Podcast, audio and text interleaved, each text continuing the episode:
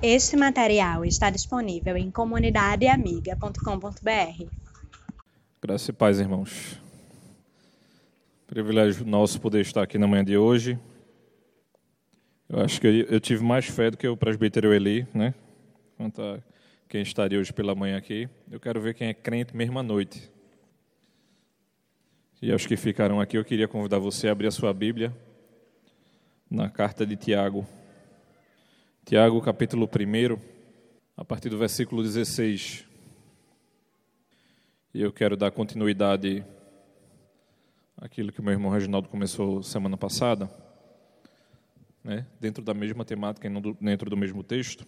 E eu queria continuar falando hoje sobre é, a imutabilidade de Deus, né, sobre Deus não mudar, não haver variação a respeito do nosso Deus.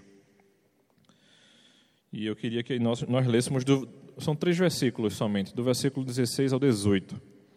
E o texto bíblico nos diz o seguinte: Não se enganem, meus queridos irmãos, tudo de bom que recebemos e tudo que é perfeito vem do céu, vem de Deus, o Criador das luzes do céu. Ele não muda nem varia de posição, o que causaria a escuridão.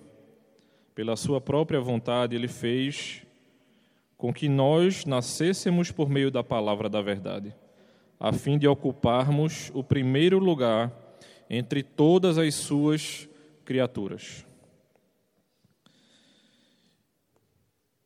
Vamos orar, irmãos. Santo Deus e eterno Pai, nós louvamos e bendizemos o teu nome, Senhor. Eu queria te pedir, Pai, que tu pudesse abrir as nossas mentes e os nossos corações nesse momento, Senhor. Que tu nos ajude, Pai, a entender melhor a tua palavra, que tu nos ajude a caminhar mais perto de Ti, Senhor. Tu possas, possas estar conosco nesse momento, Pai. É o que te pedimos, Senhor. Em nome de Cristo é que te oramos. Amém.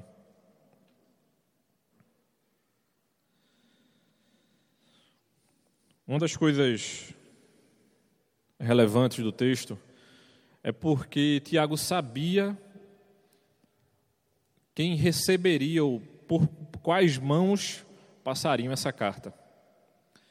E isso é muito importante porque vai, é como se ele estivesse fazendo uma pergunta para o povo que receberia essa carta a respeito desse trecho aqui.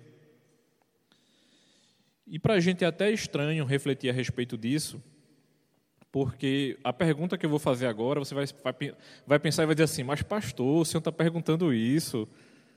Eu nunca parei para pensar nisso, digamos assim, eu nunca me questionei quanto a isso, porque a pergunta é o seguinte: Será que você e eu, nós não, não temos nos queixado para o Senhor, para Deus? E essa pergunta é interessante porque muitas vezes a gente não pensa ela de maneira direta, ou normalmente a gente não pensa ela de maneira direta.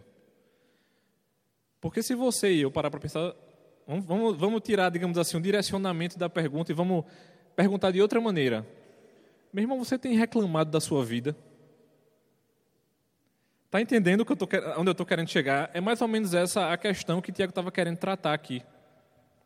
Por quê? Veja, veja só, vamos considerar o seguinte, vamos, vamos é, colocar algumas coisas na mesa aqui, digamos assim. Se eu e você está reclamando da vida, de maneira indireta a gente está reclamando do Senhor. Porque apesar da nossa pecaminosidade, que não é o foco do texto, nem é o que a gente quer tratar hoje, mas não tem como a gente não tocar nesse, nesse aspecto, Deus, ele não somente controla tudo, ou seja, as coisas que a gente pode fazer de errado, como as coisas que ele permite que aconteçam sobre nós, seja, ele, seja, seja essa questão de maneira natural, ou seja, uma super chuva que nem a gente teve quinta-feira passada, né, que parou a vida de quase todo mundo aqui na nossa cidade, ou coisas que ele permite que aconteça através da pecaminosidade de outras pessoas.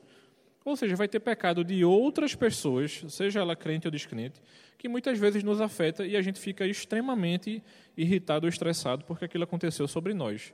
Então, isso, por muitas vezes, a gente acaba, digamos assim, é como se a gente é, vivesse ou debaixo de uma eterna reclamação ou a gente não conseguisse enxergar a vida como ela deve ser enxergada. E eu acho que a gente precisa ser lembrado aqui através da vida né, do nosso irmão Tiago, que é como se ele estivesse dizendo o seguinte para a gente: meus irmãos, não se enganem, porque esse tipo de questionamento é o que gera uma distância entre nós e Deus. Porque, veja bem, se o que a gente está querendo conversar na manhã de hoje, se o que a gente está querendo tratar né, a respeito da, da palavra do Senhor, a respeito de que Deus não muda, se Deus não muda e eu faço esse tipo de questionamento, alguma coisa mudou. E o que a gente precisa ser lembrado mais uma vez é a respeito de que nós é que normalmente mudamos e não o Senhor. Ao longo de toda a história de Israel ou do Antigo Testamento, Será que o Senhor mudava ou era a nação de Israel que se distanciava do próprio Deus?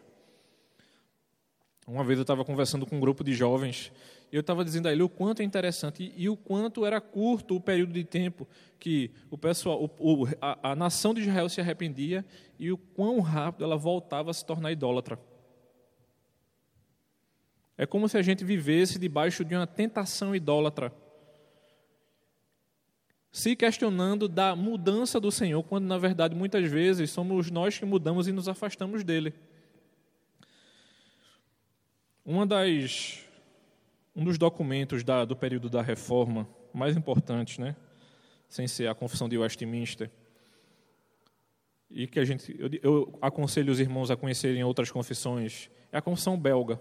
O artigo 1 da Confissão Belga nos lembra a respeito do seguinte: Todos nós cremos com o coração e confessamos com a boca que há um só Deus, um único e simples ser espiritual. Ele é eterno, incompreensível, invisível, imutável, infinito, todo-poderoso, totalmente sábio, justo e bom, e a fonte muito abundante de todo bem. Isso aqui a gente sabe muito bem que a confissão ela não está criando nada, ela só está afirmando aquilo que a gente encontra na própria palavra. E uma das coisas que eu quero que nós nos, nos atemos nessa manhã, né, partindo para o primeiro ponto, é que a gente precisa sempre lembrar de que o Senhor é sempre bom e invariável. Isso é até difícil para a gente. Né? Muitas vezes a gente pensa que o Senhor é bom, mas a gente tem muitas vezes dificuldade de pensar que o Senhor não varia. Por quê? porque a nossa pecaminosidade nos permite variar, digamos assim. A gente é muito inconstante. Se eu perguntar aos, aos meus irmãos mais velhos o que é que ele pensava 30 anos atrás, muitos dirão que não pensavam o que pensam hoje. E se eu perguntar a um jovem o que é que ele pensava 5 anos atrás, muitos deles vão confirmar também que mudaram alguns conceitos e alguns pensamentos. E a gente precisa ser lembrado acerca disso e uma dessas coisas é a seguinte: é a respeito da bondade de Deus. O Senhor é sempre bom. E não há variação nisso. E o que é que a gente precisa lembrar acerca disso? É que toda, se todas as coisas nos são dadas pelas mãos do próprio Deus, será que eu e você a gente não deveria receber essas coisas e pensar que quem nos dá esse tipo de prosperidade é o Senhor? mas quem permite também a adversidade, também é Ele, e Ele não deixa de ser bom porque Ele permite a adversidade. A gente tem muita dificuldade de encarar isso. Eu, eu acho impressionante quando um crente diz assim: rapaz, era tão novo e morreu. Por mais que a gente sinta a falta do nosso ente querido, a gente deveria pensar assim, principalmente se essa pessoa, se essa pessoa for crente: glória a Deus, ele está com o Senhor. E eu gosto muito de pensar naquela, naquele versículo que o apóstolo Paulo fala, de que tanto é bom ficar aqui, quanto estar com o Senhor. Se eu vivo, é para Cristo que eu estou vivendo. Mas se eu morrer, é lucro para mim também, porque eu estarei com Ele. E a gente tem muita dificuldade de pensar acerca desse tipo de coisa. E quando a gente começa a entender e não somente a entender, porque eu acho que existe um abismo entre a gente começar a entender e a começar a viver verdadeiramente. A gente precisa, tem muita dificuldade com esse, com esse tipo de, de assunto aqui, principalmente com relação à, à não variação do ser de Deus, porque a gente tem muita dificuldade de vivenciar o Evangelho. Porque a partir do momento que eu e você começamos a vivenciar, as coisas começam a se tornar mais simples. Então, quando eu e você começa a acreditar, por exemplo, de que Deus ele permite que nós passemos por determinadas provações, determinados testes, para que que o Senhor permite isso? Ou por que a gente vivencia esse determinado tipo de coisa? Será que o Senhor não pode permitir que o seu povo passe por determinada calamidade? É meio impensável para a gente, né? Será que uma dessas pessoas que faleceram semana passada não era cristão?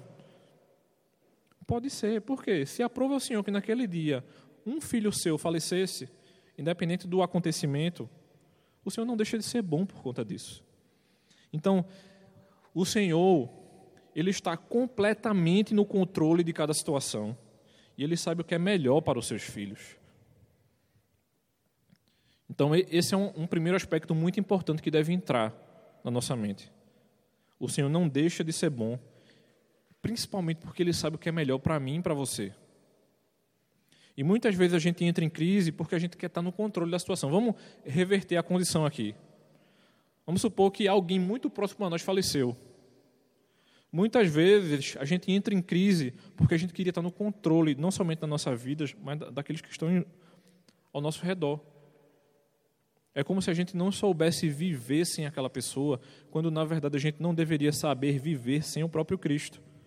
Porque é muito, muitas vezes a nossa fé cristã ela é muito mais palpável, digamos assim, com pessoas que estão à nossa volta do que com o Senhor que a gente não consegue ver, como se isso fosse necessário. Mas é como se a gente quisesse condicionar esse tipo de coisa. Mateus o Evangelho de Mateus, no capítulo 7, no versículo 11, nos lembra acerca do seguinte: Vocês, mesmo sendo maus, sabem dar coisas boas aos seus filhos. Quanto mais o Pai de vocês que está no céu dará coisas boas aos que lhe pedirem. Ou seja, se a gente for pensar em maus, os maus somos nós. O Senhor é bom. E a gente deveria estar pedindo essa bondade a nós também para que a gente possa ser pessoas melhores, para que a gente viva de maneira melhor e que a gente confie mais no Senhor. Então, esse seria um aspecto dentro desse primeiro ponto.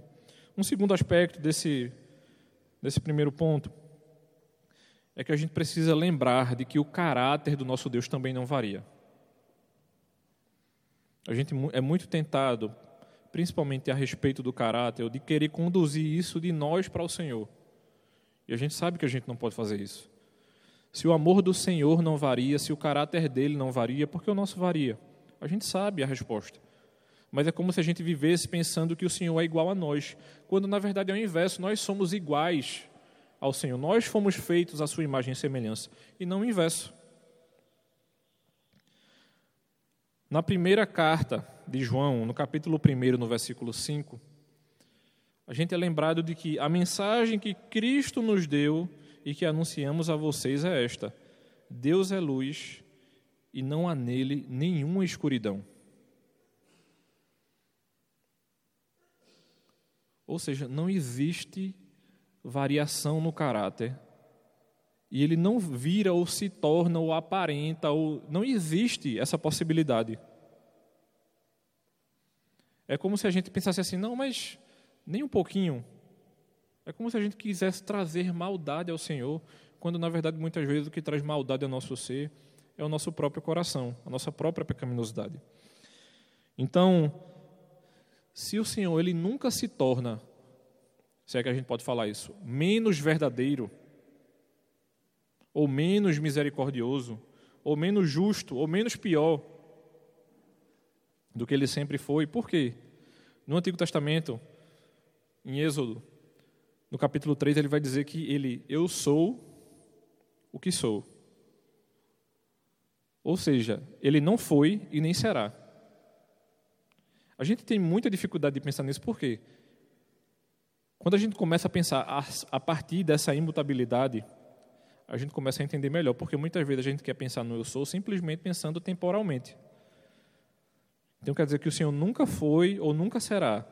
A gente se prende ao, digamos assim, ao tempo verbal e ao tempo tempo, esquecendo de que essa invariável vem do ser e não do tempo. Ou seja, o ser de Deus, o caráter dele não varia. Então, o caráter de Deus é hoje e sempre será exatamente de modo que era nos tempos bíblicos, e é aquele em quem não pode existir variação ou sombra de mudança. Malaquias capítulo 3, versículo 6, nos lembrará de que o Senhor diz o seguinte: Eu sou o Senhor e não mudo. É por isso que vocês, os descendentes de Jacó, não foram destruídos. Ou seja, a promessa que foi feita, ela continua de pé. Era isso que o Senhor estava dizendo à nação de Israel naquele momento porque eu já poderia ter dizimado vocês. Eu acho que essa mentalidade ainda continua. Por quê? Ainda existe o povo do Senhor, ainda existe essa promessa para nós também. E a gente pode reafirmar isso dizendo que nós somos o Israel de Deus. Né? Muita gente tem dificuldade com isso porque quer pensar a nação.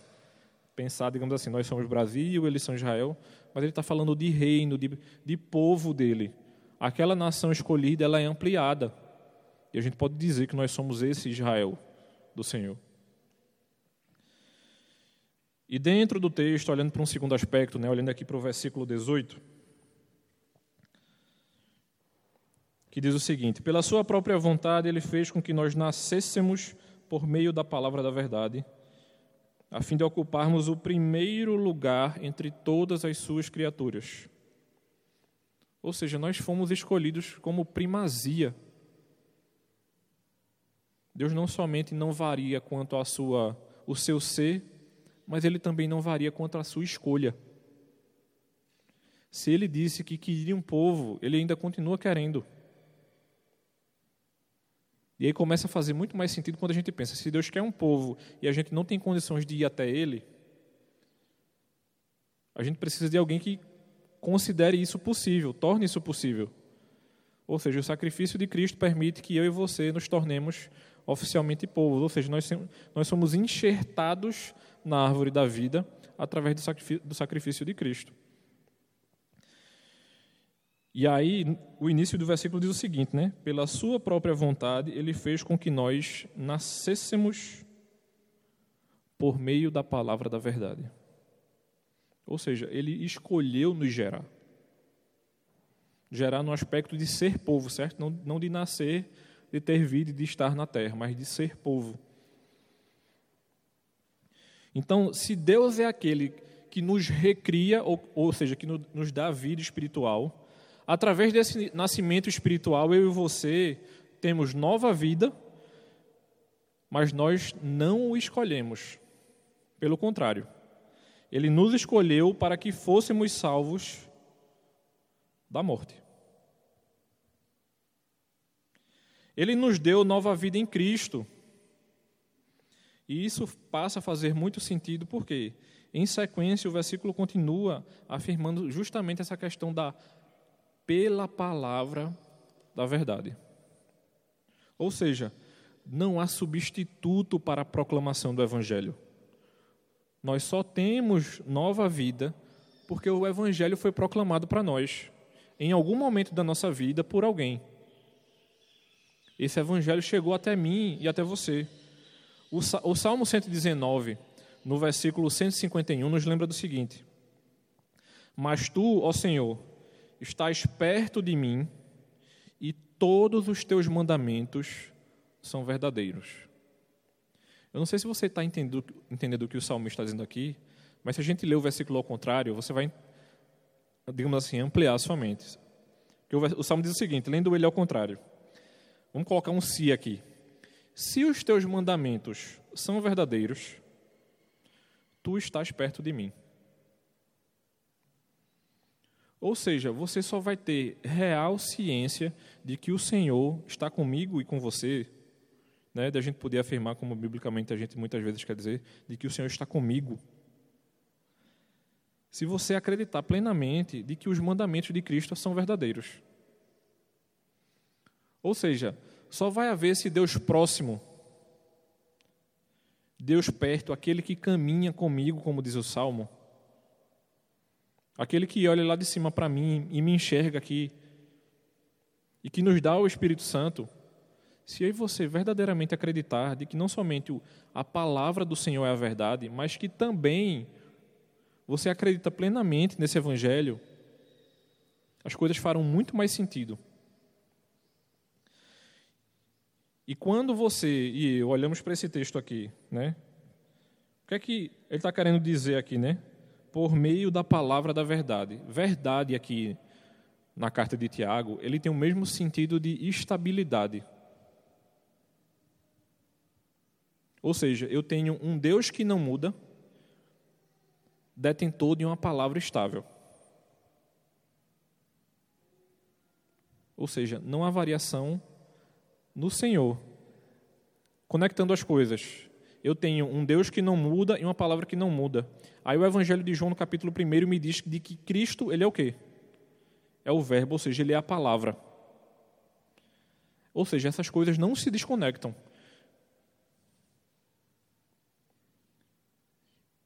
Ou seja, o próprio Cristo é lâmpada para, para os meus pés e luz para o quê? Se eu e você não entende, não vive verdadeiramente esse evangelho, aí realmente você vai variar, digamos assim. Eu, eu não estou dizendo que nós, como cristãos, não, não podemos ter esse, esse tipo de variação, porque muitas vezes nós fraquejamos, mas nós precisamos estar mais próximos do Senhor para que a gente varie menos. E a realidade é essa. Então, se Deus mantém todas as promessas, como é dito aqui, se Ele mantém todas as suas exigências, se Ele mantém as suas declarações, tanto de propósito quanto de advertência, no Evangelho de João, no, versículo, no capítulo 10, no versículo 35, nós somos lembrados de que a Escritura ela não pode falhar. Não somente não pode, como ela não irá. Porque nada pode anular a verdade eterna de Deus. Uma coisa é o seguinte: muitas vezes eu e você somos tentados a desacreditar o Evangelho por conta de argumentos falaciosos de que pessoas com outro tipo de crença querem trazer para mim e para você. Porque quando Cristo fala aqui no Evangelho de João, e é isso aqui, as palavras do Senhor Jesus, aqui em terra, falando as pessoas, que ele diz que a Escritura não pode falhar, é porque para aquelas pessoas que estavam questionando ele, o Evangelho já tinha falhado. Mas na verdade o Evangelho não falha. Essa construção que eu acabei de fazer aqui para mim para você, ela é falaciosa. Porque quem está falhando é aquele que não crê. Porque aquele que não crê, para ele o Evangelho não faz sentido algum. Mas quem está falhando é a pessoa que não crê e não o Evangelho. E aí a gente vem para o finalzinho do versículo, que diz o seguinte: a fim de ocuparmos o primeiro lugar entre todas as suas criaturas. E Deus, é como se Deus dissesse a, a nós que nós somos primícias de tudo que Ele criou. Das suas criaturas, nós somos primícias. Ou seja, como nos lembra o texto de Apocalipse, capítulo 14, versículo 4. Se eu e você, nós somos uma incontável multidão daqueles que foram redimidos dentre os homens, e o versículo 4 de Apocalipse diz que primícias para Deus e para o Cordeiro. E o que, é que ele está querendo dizer aqui? É que nós somos os primeiros frutos de Deus e, como tais, nós somos santos. Ou seja, somos escolhidos pelo próprio Deus dentre todas as suas criaturas para sermos santos e dedicados a Ele próprio. Então, assim, se Deus fez esse tipo de escolha, estranha muito a mim, pensando sobre a minha própria vida, quando eu não me dedico de maneira a ser primazia para o Senhor também conectando algumas coisas aqui. Se o texto me diz que eu sou primazia para o Senhor, aquele Deus que é imutável, aí ele me pede para entregar a minha primícia também a ele. Ou seja, você como primícia entregando primícias para mim, porque eu decidi que você seria primícias, né? Vocês, no caso, né? não você sozinho, como meu povo. Ou seja, aquele que nos escolheu como primícia através do sacrifício de Cristo. E o questionamento que, que surge é: por que eu e você nós não temos sido primícias para o Senhor também?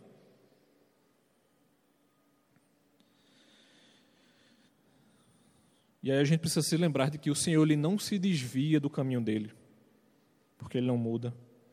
E isso é impossível, pois ele é santo e nós, suas primícias, compartilhamos dessa santidade. E aí o que é que eu e você podemos concluir a respeito de tudo que a gente viu aqui? Uma primeira coisa é a seguinte: Tiago sabia que parte da criação de Deus, ou nós, como parte dessa criação, deveríamos ser elevados, ou deveríamos nos lembrar de amar ao Senhor de modo constante e imutável. Ou seja, isso deve ser um dos aspectos da nossa vida, ou a lembrança diária no nosso coração de que a gente precisa ser constante e imutável. E eu digo isso a você, viu? Não coloque essa expectativa no seu coração, não, que a gente não consegue. Essa esperança a gente coloca no Espírito Santo, em Cristo. Desejando isso e fugindo da nossa pecaminosidade.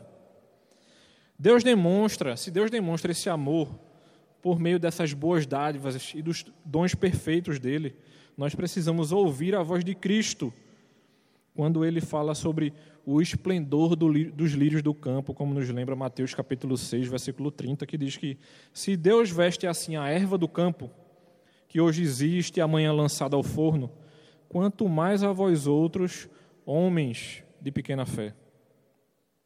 Ou seja, a gente precisa crer muito mais do que nós temos crido no nosso Senhor. Se Deus não apenas nos deu a sua criação para que com nossos olhos físicos possamos ver seu cuidado amoroso, será que ele também não nos confiou a sua revelação especial, ou seja, a sua palavra da verdade? Ou seja, ele não somente nos dá a natureza, como afirma o Salmo 19, mas ele também nos dá a sua palavra, como confirma o Evangelho de João.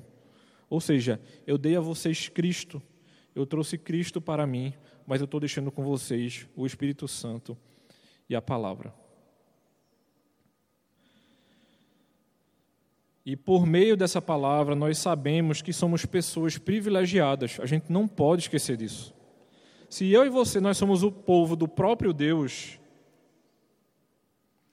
e se você confirma isso no seu coração de que você é povo do Senhor, faz parte dessa nação santa, Pare e pense comigo, meu irmão. Se Deus nos escolheu, que privilégio nós temos. E a pergunta que surge, e eu deixo para você a seguinte: o que é que tem distanciado você? O que é que tem nos distanciado desse Deus verdadeiro que não muda? O que é que tem feito com que nós nos afastemos desse Deus? A gente precisa lembrar mais uma vez a respeito desse privilégio. A gente precisa ser, ter a nossa mente sempre rememorada através desse, desse privilégio que é fazer parte desse povo, desse reino, dessa nação que não muda, porque o nosso Deus é imutável. Vamos orar, irmãos. Santo Deus e eterno Pai, nós louvamos e bendizemos o teu nome. Que tu possa derramar a tua graça sobre nós, Senhor. Que tu possa fazer a tua vontade sobre as nossas vidas, que a gente possa crescer cada vez mais, que a gente possa te buscar verdadeiramente, Senhor. E que tu cuides do nosso coração, Pai, que tu sabes o quanto é enganoso, Senhor. Nos ajuda a crescermos, a sermos fiéis a ti e a te buscar verdadeiramente, Pai. Que a gente possa ser usado por ti para a tua honra e glória, Senhor. É isso que te pedimos, Pai. Em nome de Cristo é que te oramos. Amém.